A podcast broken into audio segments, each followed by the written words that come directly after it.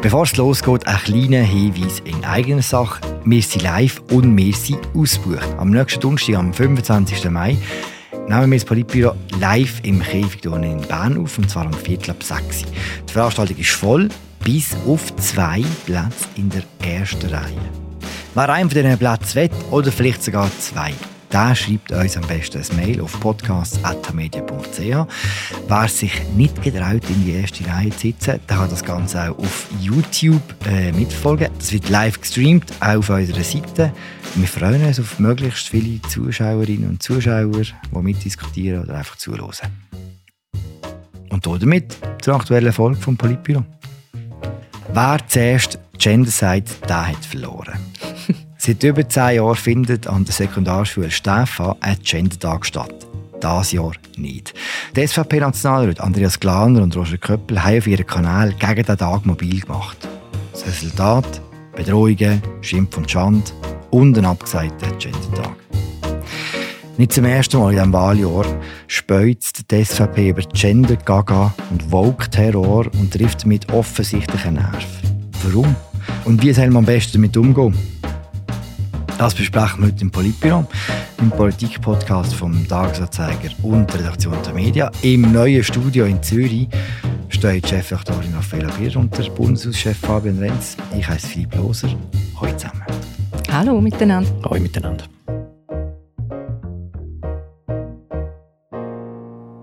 Damit wir alle auf dem gleichen Stand sind, um was geht es beim Gender-Tag in Staffa genau?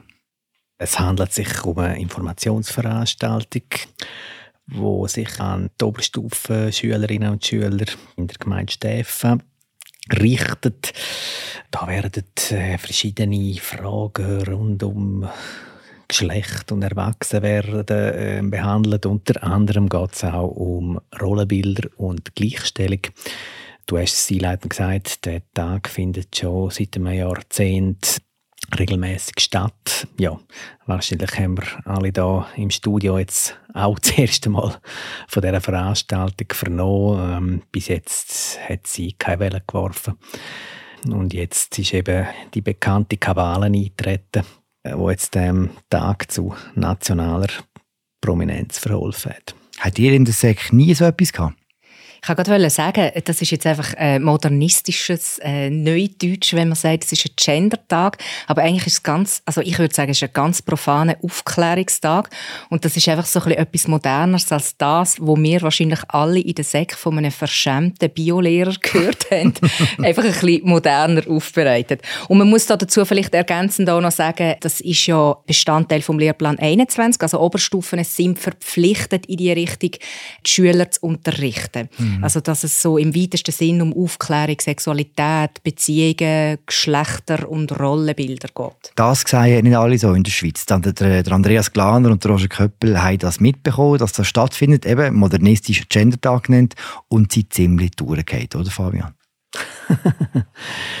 Ja, durchgeht ist ein schöner Ausdruck. Ähm, nein, man muss natürlich sagen, die ganze Thematik, die ist ja enorm aufgeladen. Oder? Und der äh, Andreas Glaner und der Roger Köppel sind jetzt nicht unbedingt die zurückhaltendsten Politiker äh, der Schweiz, um es mal so zu sagen. Äh, die SVP, die Rechte in der Schweiz hat generell realisiert, dass sich äh, mit so Kulturkampfthemen eben sehr viel ähm, Staat machen lässt.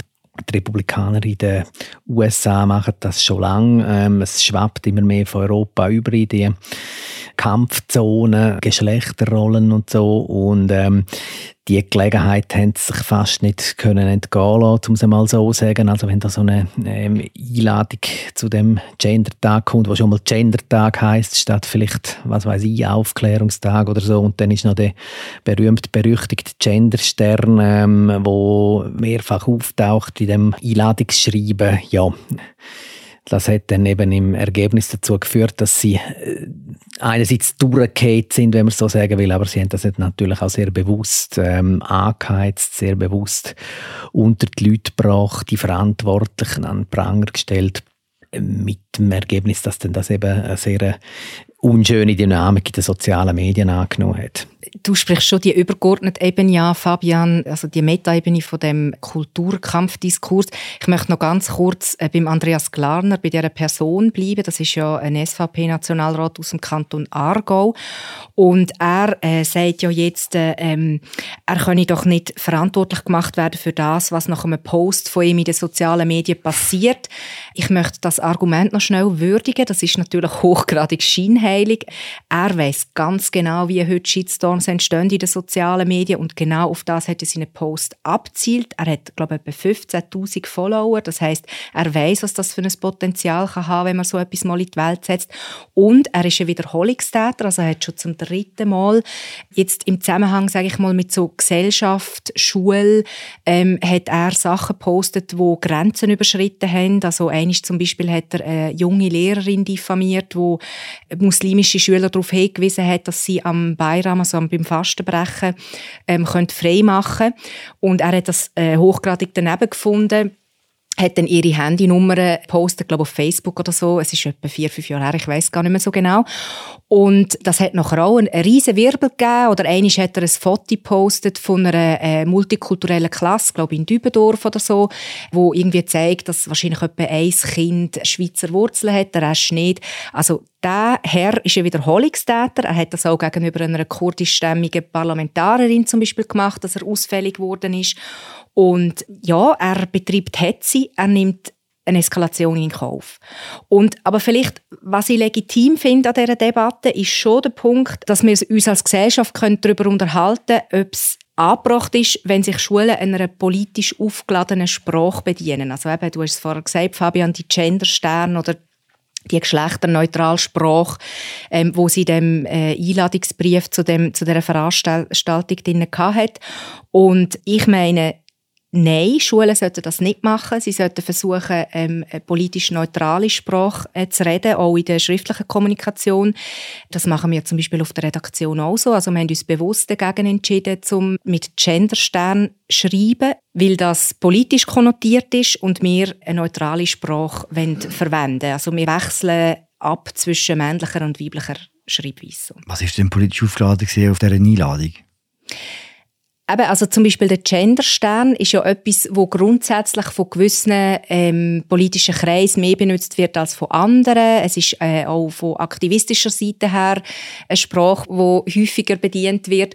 Und insofern, gerade auch, weil die Debatte so ideologisch aufgeladen geführt wird, hätte ich schon erwartet, dass eine Schule sich dem besser bewusst ist oder mehr Sensibilität würde walten lassen in dem Zusammenhang tut es mir schon noch wichtig, zum ähm, etwas auch festzuhalten. Oder? Also, die Schule die ist wirklich nicht schuld an dem, was jetzt da passiert ist. Ich finde, wenn es äh, zu so Vorfällen kommt, wo dann eben ähm, Schulverantwortliche ähm, bedroht werden, belästigt werden mit Telefonanrufen, mit Beschimpfungen und so weiter, dann ist da nicht die Schule daran schuld. Also Schuld ist der Täter. Oder wir sind sonst so ein bisschen bei dieser Mini-Rock-Debatte, nenne ich es einmal, so nach Vergewaltigungsdelikt. Warum ist sie auch mit Mini-Rock rumgelaufen? Oder?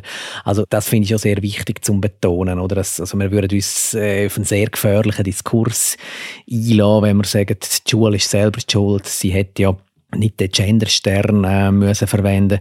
Ich sehe den Punkt, dass man äh, kann kritisieren, dass ein Genderstern bis zu einem gewissen Grad ein politisches Statement ist. Äh, mir hat es auch völlig in Ordnung gefunden, wenn da ähm, Eltern oder wer auch immer das entsprechend deponiert hätten bei den Veranstaltern von dem Tag. Ähm, aber ähm, wir dürfen uns auf keinen Fall so ein bisschen auf den Diskurs einlassen, der sagt, ja, man muss ja auch nicht provozieren, oder? Das muss man sich auch nicht wundern, wenn so etwas passiert. Oder? Das fände ich sehr gefährlich. Da bin ich total bei dir, Fabian. Aber ich glaube, eben, es ist vielleicht auch das falsche Beispiel, um das durchexerzieren, was jetzt passiert, oder? Ähm, aber grundsätzlich, glaube ich, ist es schon angebracht, wenn wir als Gesellschaft äh, sprachliche Veränderungen, die in den letzten Jahren in relativ großem Ausmaß stattgefunden haben, also ich erinnere zum Beispiel daran, dass es mittlerweile viele Leute gibt, die innerhalb vom Wort Pause machen, Hörer, Innen. Das ist etwas, was man früher auch nicht gehört hat, zum Beispiel. Oder eben der Genderstern und so weiter. Also die Sprache hat sich recht verändert. Man hat zum Beispiel auch die weibliche Form viel sichtbarer gemacht. Das ist ja äh, im Bemühen um mehr Gleichstellung passiert. Und gleichzeitig ist es etwas, wo wir vielleicht vertieft als Gesellschaft nicht darüber geredet haben. Das heißt, es ist uns als Gesellschaft vielleicht fast ein bisschen passiert. So beiläufig. Und darum finde ich das schon legitim, dass man das diskutiert und so ein bisschen in einen größeren Kontext drückt, aber völlig einverstanden mit dir, es ist der falsche Anlass und bei Schulen so Gewalt aufrufen oder, oder drohen, das ist also absolut, müssen wir gar nicht darüber diskutieren. Tut innerhalb der SVP niemandem Andreas Glaner Einhalt gebieten?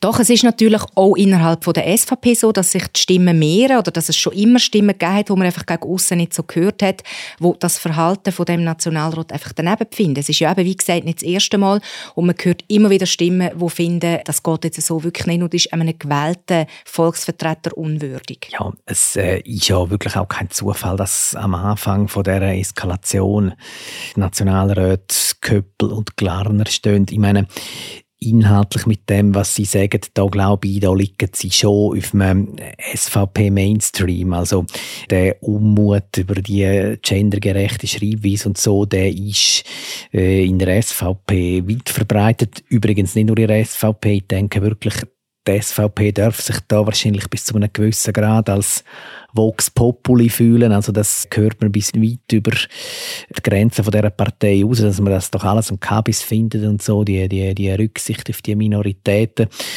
Also man muss dazu sagen, dass äh, der Unmut über die geschlechtergerechte Schreibweise, der ist durchaus ziemlich verbreitet, kann man sagen, auch über ähm, ein paar Parteigrenzen von der SVP raus verbreitet, durchaus äh, so bis in die Mitte der Bevölkerung hinein. Aber es sind natürlich längst nicht alle SVP-Politiker so gelismet, dass es ähm, so ein Schreiben von einer Schulbehörde dann äh, zum Anlass nehmen, so einen Krawall zu entfachen. Also da braucht es schon äh, Leute vom Schlage eines Andreas Glarner oder eines Roger Köppel, wo leidenschaftliche Provokateure sind, ähm, damit so etwas dann so eine Dynamik annehmen kann. Aber ganz ehrlich, Fabian, wo ist denn der Beweis, wenn du sagst, der Unmut wird weit in die Mitte der Bevölkerung gehen. Am Schluss sind es einfach ein paar extreme, sehr grobe, sehr unflätige Typen, die sich in irgendeiner Art und Weise bedroht fühlen. Ich sehe die grosse Massenbetroffenheit, die du gerade erwähnt hast, die sehe ich nie. Ja, ich meine, es gibt so Indizien, also wenn man so ein bisschen in den Kommentarspalten von der Online-Medien liest, das sind nicht alles äh, jetzt nur Hardcore-SVP-Fans, äh, die da bei uns auf Tagi Online sich äußern zu so Themen. Ähm, mein Eindruck zugegebenermaßen, ich habe jetzt nicht die ultimative Statistik zur Hand, wo das beweist, aber mein Eindruck ist schon auch jetzt aufgrund von persönlichen Erfahrungen, persönlichen Ausdrücken, dass so ein gewisses Unverständnis äh, vorherrscht gegenüber so, ja, sagen wir jetzt mal, äh, bestimmten Doktrinen, was geschlechtergerechte Schreibweise betrifft.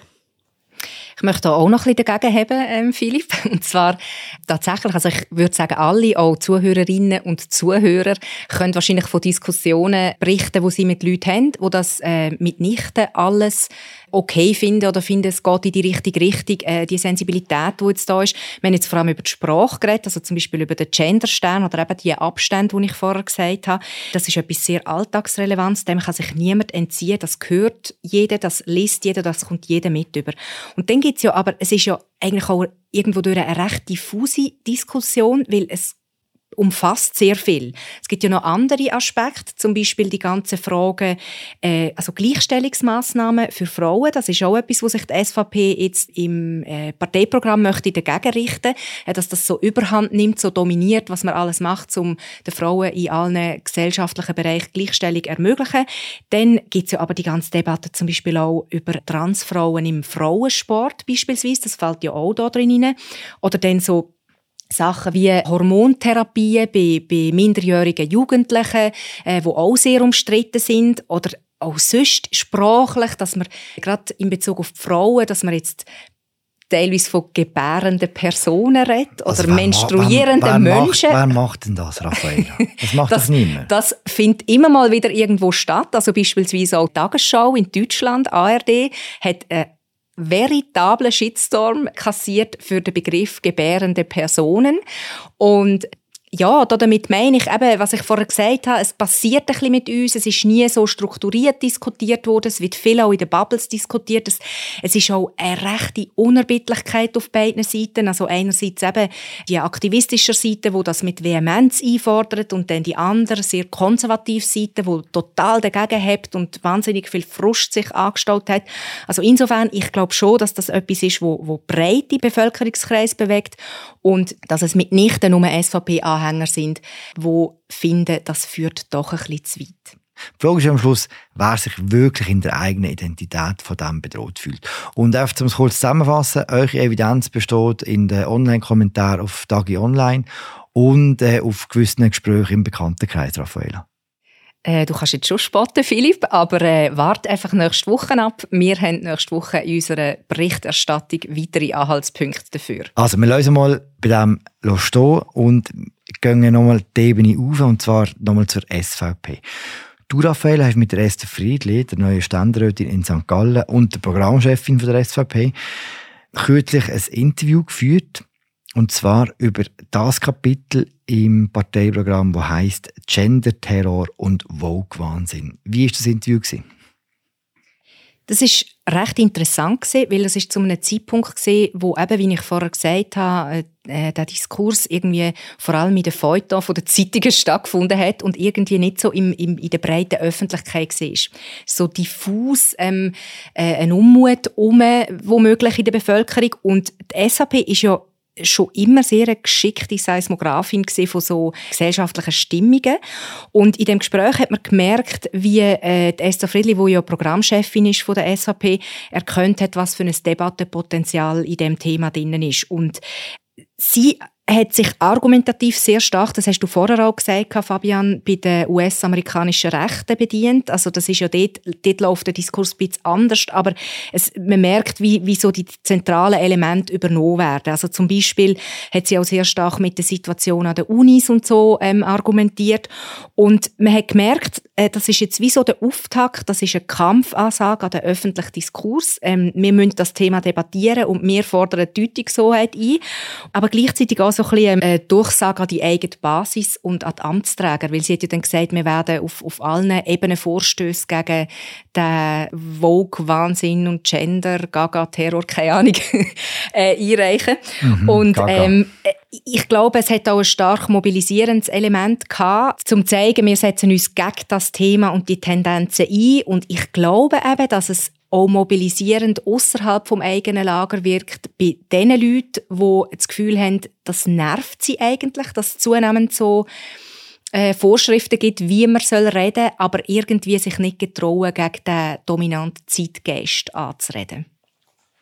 Man muss auch dazu sagen, also das ist jetzt auch nicht eine speziell originelle Erkenntnis von Frau Friedli, dass sich mit dem Thema punkten lässt für die Rechte. Ich kann mich an Untersuchungen erinnern, die schon recht alt sind. Also sie sind sicher 10, 15, sogar, vielleicht sogar noch ein bisschen älter, 10, 15 Jahre alt, ähm, wo zeigen, dass Themen so auf der kulturkämpferischen Achse, so Fragen, die Identitätspolitik berühren. Also zum Beispiel auch die ganze Zuwanderungs-, Migrationsdebatte, wie stark sollen sich Ausländer uns anpassen und so weiter, dass dort die Rechte viel mehr punkten kann, als wenn es um Verteilungsfragen und um Steuern geht und um solche Sachen. Dort ist sie eben sehr oft nicht bei ihrer eigenen Basis, die Rechte. Vielleicht könnt ihr noch erinnern, also vor 20 Jahren haben die Bürgerlichen und vor allem die Rechtsbürgerlichen in der Schweiz ganz intensiv über die Staatsquote diskutiert. Also so quasi der Anteil, wo der Staat am äh, Bruttoinlandprodukt hat. Man hat gefunden, ist viel zu hoch und geht nicht und zieht den Bürger viel, zu viel Geld aus den Taschen und so. Der Begriff, der ist vollkommen verschwunden aus dem Diskurs. Es redet heute niemand mehr von der Staatsquote, weil irgendwann hat man realisiert, das kümmert die Bevölkerung einfach nicht. Oder? Hingegen mit diesen Themen wie äh, Identität, Rollenbilder, Geschlecht oder eben auch die ganze Frage vor kultureller Identität und so, da können sie punkten und, und das machen sie eben, ich glaube, immer noch als Vorbild der US-Republikaner ist da wirklich überragend. Ja, ergänzend kann man vielleicht noch sagen, ich habe es vorher ein bisschen angetönt, ich glaube, viele Leute denken amig oder sind amig froh darum, wenn die SVP so gewissermaßen eine Debatte für sie führt. Und sie wiederholt da einfach eben in einem anderen Kontext das Gleiche, wie sie erfolgreich schon mehrfach und immer wieder gemacht hat. Gerade in diesen Themen, die sehr unbequem sind, du hast es jetzt gesagt, Fabian, dass sie dort so an den politischen und gesellschaftlichen Tabus kratzt und, und sehr direkt die Debatte führt. Interessant ist ja, dass gerade die, die am lautesten schreien, sie dürfen nichts mehr sagen, dass man die eben am meisten hört. Und das ist ja die SVP. Wie geht das zusammen? Ja, deine Frage hat eigentlich die Antwort, oder? Es geht nicht zusammen. Also ich bin immer sehr dezidiert der Meinung dass Wehklagen um die sogenannte Cancel Culture ist ein bisschen jenseits von der Realität, oder? Also man sagt Meinungsfreiheit und meint eigentlich das Recht darauf, sich keine Kritik an zu müssen. Also äh, wer etwas sagt, muss mit Widerspruch rechnen, muss mit dem Widerspruch können umgehen. Ja, das ist aber wie auch Teil von dem durchaus erfolgreichen Opferdiskurs, wo die Rechte in Gang gebracht hat. Also man darf ja heutzutage nicht mehr laut sagen, was man pausenlos in aller Lautstärke auf allen Kanälen sagt. Oder? Also, ich, ich, denke, das ist letzten Endes ähm, ein Stück weit halt auch einfach ähm, eine Taktik, um die eigene Basis am Kochen zu behalten, um die eigene Basis auch mobilisieren, wenn es um ganz konkrete Anliegen, um, ganz, um Wahlen, um, um, um Abstimmungen und ähnliche Sachen geht.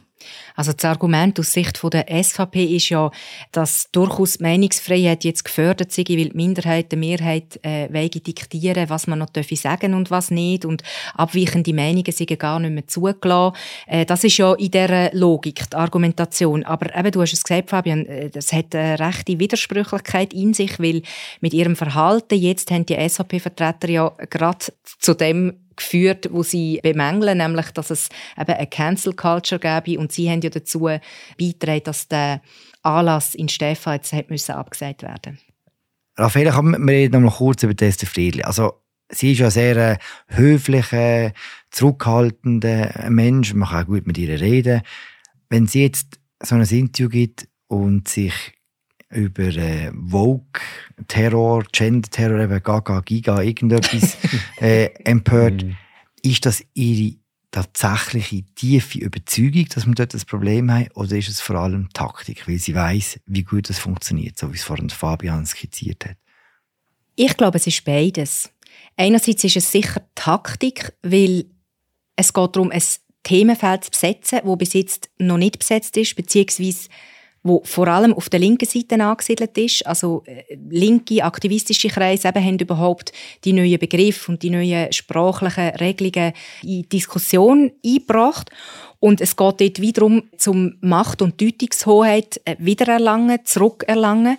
Und andererseits glaube ich schon, dass es aus einer, gerade jetzt bei der SVP aus einer Überzeugung raus ist, weil es kratzt ja wie im Kern an dem traditionellen konservativen Familienbild. Wenn man anfängt, das Verhältnis zwischen den Geschlechtern in Frage stellen, wenn man neue Geschlechter als Option zulässt, wenn es nicht mehr so einfach klar geregelt ist, äh, welche Rolle ist ein Mann und welche Rolle ist der Frau zuteilt. Und ich glaube, das ist gerade bei konservativen Parteien oder konservativen Bevölkerungskreisen ist das etwas, wo so etwas Grundsätzliches in der Identität berührt. Darum glaube ich auch, dass die Emotionen so hochkochen bei dem Thema. Ja, und ich denke auch, die Kreise, also ich meine, es geht ja viel geht so, ein, bisschen, ein bisschen aus dem akademischen Milieu raus, also der ganz Geschlechterdiskurs, der ist ursprünglich stark geprägt eben von, von, der, von der Universitäten, von dem Umfeld, oder, und hat dann so langsam ein bisschen übergriffen in den äh, Rest der Gesellschaft und man muss auch sagen, sie haben auch durchaus Erfolg. Ich kann da vielleicht ein äh, persönliches Beispiel anführen. Also ein Beispiel von mir selber. Oder ich habe vor, sagen wir mal, 15 Jahren habe ich recht selbstverständlich ähm, das generische Maskulinum gebraucht. In meinen Zeitungsartikeln also geschrieben, die Ärzte finden und die Lehrer sagen und so weiter und so fort. Ich habe mich sogar mal, ich kann mich erinnern, ich habe mich mal in einer Kolumne lustig gemacht über eine Politikerin, die immer konsequent bei ihren Auftritt weibliche und männliche Form verwendet hat. Also sogar wenn sie Schimpfbegriff, also sie hat über die Grossaktionärinnen und Grossaktionäre geschumpfen und ich habe das komisch gefunden und so. Gut gealtert ähm, wahrscheinlich. Ja, jedenfalls, also heute mache ich das nicht mehr. Heute gebe ich mir Mühe. Also das ist schon abgesehen davon auch Anweisung von unserer Chefin, die hier im Studio ist. Aber äh, ich schaue wirklich darauf, dass wir wenn es irgendwie geht, Formulierung verwendet, wo sich sage jetzt mal, beide Geschlechter angesprochen fühlen, beide und alle anderen auch. Man, man, geht bewusster um mit diesen Sachen, oder als man das noch früher gegangen ist. Und das ist, das ist ein Verdienst von diesen Kreisen, die den, den Geschlechterdiskurs eben aktiv gefördert haben. Und es gibt auch Untersuchungen, die zeigen, dass sich Frauen nicht angesprochen fühlen vom generischen Maskulinum. Also das ist nicht einfach nur irgendeine Idee, wo irgendjemand in die Welt gesetzt hat, sondern das ist untersucht. Oder die Ärzte fordern einen besseren äh, Tarif, da fühlen sich die Ärztinnen eben nicht automatisch mit angesprochen. Insofern ja, kann man sagen, die konservativen Kreise spüren vielleicht auch eben ein bisschen, dass sie in dem Bereich äh, an Deutungshoheit verloren haben in den letzten Jahren und dass der Prozess könnte weitergehen. Ich glaube, das ist sehr ein wichtiges Stichwort. Deutungshoheit. Und eben, ich habe es vorher gesagt, es geht auch stark um Macht die bisherigen Verhältnisse oder auch eben wie die Sprache geordnet war, sage ich mal, was in der Sprache sichtbar worden ist oder eben auch nicht. Andere würden sagen, jetzt wird äh, das Weibliche überbetont in der Sprache. Mit dem verschiebt sich etwas und Männer haben sicher früher überproportional profitiert davon, wie es war. Und ich glaube oder ich wage zu behaupten, dass das auch ein Grund ist, warum auch viele Männer so emotional reagieren auf die Themen. Weil eben da etwas bisher sehr Selbstverständliches ins Wanken geraten. Und zum Stichwort Macht. Ich habe gerade heute ein Gespräch mit einer SVP-Nationalrätin, wo mir erzählt hat, bei ihrem Sohn an der Fachhochschule sei es eben so, dass wenn man nicht geschlechtergerecht schreibe, dass es dann Notenabzüge gäbe. Und sie hat darum einen Vorstoß mhm. eingereicht, mhm. ähm, wo das Gender an den Hochschulen und bei Forschungsanstalten vom Bund, weil sie eine nationale Politikerin ist, verbieten soll. Und sie hat dort eine interessante Begründung geschrieben das habe ich nach dem Gespräch dann nachgeschaut. Sie schreibt nämlich, wenn sich die gesellschaftlichen Verhältnisse ändern, dann schlägt sich das auch in der Sprache nieder. Und Sprachdebatten sind immer auch politische Debatten. Es geht immer auch um kulturelle Dominanz und Macht. Darum gehört das Gender nicht an die Hochschule, das ist ihre Begründung. Und gleichzeitig hat sie aber auch Begründung dafür geliefert, warum das Thema für die SVP halt so wichtig ist. Also sie würde auch gerne Macht behalten. Es ist interessant, was Fabian vorhin gesagt hat, mit seinem eigenen, wie quasi kleinen Coming-of-Age-Schilderung, äh, wie, wie er Kolumnen schreibt. Du hast ganz am Anfang gesagt, Raffaella, dass das Plakat von Stefan politisch aufgeladene Spruch bedient hat. Ich würde glaub, behaupten, dass das, was der Fabian sagt über das generische Maskulinum, dass man damals auch gesagt hat, das ist politisch aufgeladen. Und heute ist es eben Normalität. Sieht man nicht auch, dass all die anderen Sachen, die heute eben noch politisch aufgeladen sind, nach deiner Lesart auf dem Weg zur Normalität sind? Das kann ich nicht beurteilen, wie, wie wir in 20 Jahren werden über das reden, aber es ist also sicher so. so alt ist Fabian nicht, es sind so lang gegangen. ja, also die kann man ergänzen, das hat natürlich im Printzeitalter immer auch Gründe gehabt, von weniger hm. Zeichen benutzen, wenn man nur die Lehrer schreibt und nicht auch noch die Lehrerinnen, oder? hat auch ganz praktische Gründe gehabt. Nein, es geht ja tatsächlich um eine Sensibilisierung. Das ist ja auch das Ziel von diesen Kampagnen, die es von linker und aktivistischer Seite gibt, dass man die Sprache bewusster benutzt und dass man sich immer auch überlegt, was hat es für Implikationen wenn man etwas nennt oder eben auch nicht. Eben, insofern, ich glaube einfach, es gibt ja jetzt, es werden auch unterschiedliche ähm, Varianten diskutiert, wie, dass man zum Beispiel die weibliche oder die geschlechtsneutrale Perspektive in der Sprache einbinden Und die gibt es halt wie unterschiedliche Konnotationen. Also ich habe es gesagt, der Genderstern, das kommt äh, ganz klar aus, aus einer Richtung.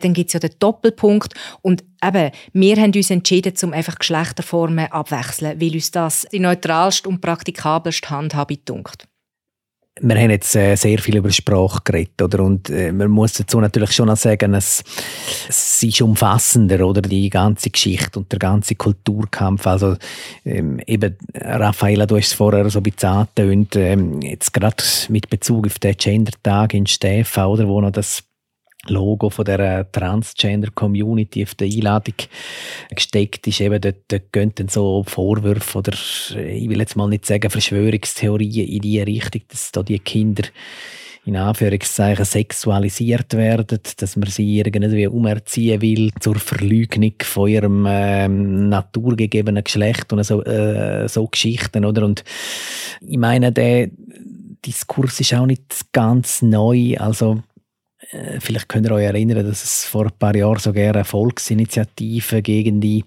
sie heisst Frühsexualisierung unserer ah, ja. Kinder mhm. ähm, gegeben hat, oder wo im Prinzip schon eine sehr ähnliche Thematik zum Inhalt hat. Ich finde es sehr spannend, wie jetzt so im Zug von dem, ich komme jetzt leider nochmal mit dem äh, US-amerikanischen Kulturkampf, wie, wie jetzt die Themen auf einmal so an Fahrt gewonnen haben, weil ich kann mich erinnern, dort über die Initiative ist sehr, sehr entspannt diskutiert Oder, also das ist so ein bisschen eine Randerscheinung, Nebenerscheinung, die niemand so ganz ernst genommen hat und so. Ja, also. Mich denke, das ist auch interessant. Damals hat das vor allem so in kirchlichen Kreis Wellen geworfen. Und es ist wie aus dem rausgekommen und erfasst breitere Eben, wie ich vorher gesagt habe, eher so die konservativer, vielleicht auch eher ländliche Bevölkerung, äh, die sich bewegt fühlt für das. Und vorher sind die Debatten sehr stark so in kirchlichen Reise abgelaufen. Ich glaube übrigens, wir können alle froh sein, dass wir schon vor Jahrzehnten mit der Fristenregelung das Abtreibungsrecht äh, so geregelt haben, dass es jetzt allgemein akzeptiert ist. Ich glaube, wenn wir diese Debatte jetzt noch führen, dann hätten wir vielleicht eine ähnlich vergiftete Atmosphäre wie in den USA und so weit sind wir trotz Köppel und Klarner ja zum Glück nicht. Wobei, es gibt ja entsprechende Pläne, mehrere Initiativprojekte, wo, wo das Thema wieder möchte auf das Tapet bringen oder zumindest so eine Aufweichung äh, von dem Schutz. Aber auch dort merkt man, das ist in einem sehr, also der Initiantenkreis ist, ist sehr eng begrenzt. Das ist in der Schweiz so nicht mehr mehrheitsfähig. Mhm. Zum Abschließen noch ein Metapunkt, journalistisch gesehen auch. Jetzt, wir wissen ja, wenn der äh, Glarner oder wenn der Köppel etwas über den Gender-Tag sagt, irgendwo, dass wenn wir dann darüber berichten, dass das äh, ganz viele Leute lesen, dass das viele Leute klicken, dass es viele Kommentare gibt, wo nachher Fabian seine Evidenz auszieht. ist, das, ist das richtig? Ist das richtig, dass wir so Sachen, so eine Plattform geben? Wie gehen wir mit dem um? Äh, um das vielleicht ein bisschen in der breiten Öffentlichkeit wie auch ein bisschen zu erklären. Ich glaube, aus der Logik von unserer bisherigen Argumentation muss man sagen, doch, es ist gerechtfertigt, dass man die Debatte führt. Es ist eine Debatte, die, eben, wie ich vorher gesagt habe, immer so ein bisschen beiläufig, schleichend stattgefunden hat. Äh, von dem her äh, hat das einen Wert. Es ist auch interessant, vielleicht in diesem Zusammenhang, der Bundesrat hat sich ja gegen die Einführung von einem dritten Geschlecht in äh, amtlichen Ausweis ausgesprochen, weil zuerst müsse noch ein breiter gesellschaftlicher Diskurs dazu geführt werden. Finde ich ein interessantes Statement vor dem Hintergrund. Aber die Kommission ist dafür, glaube ich, oder? Jetzt hat es ähm, neue Anläufe gegeben, genau. Also es ist nicht mehr genau äh, das gleiche Vorhaben, aber es gibt wieder neue Anläufe im Parlament. Aber ich finde, man muss einfach unterscheiden, und das ist das, was wir ja vorher eigentlich auch diskutiert haben, plumpe Hetze, wie sie ein Andreas Glarner betreibt, immer und immer wieder, wie auch ein Roger Köppel jetzt äh, zunehmend äh, betreibt, wie auch der Christoph Mörgeli, der ja selber von Stefan ist und darum von dem Wind bekommen hat, betreibt. Das sollte keinen Raum bekommen. Das ist gefährlich. Das führt eben zu so Kettenreaktionen, die außer Kontrolle geraten. Ich glaube, dort muss man wirklich unterscheiden zwischen dem plumpen, simplen und der gesamtgesellschaftlichen Dimension, die das Thema hat. Ich würde sagen, mit dem lassen wir das Gender-Thema mal das Gender-Thema sein.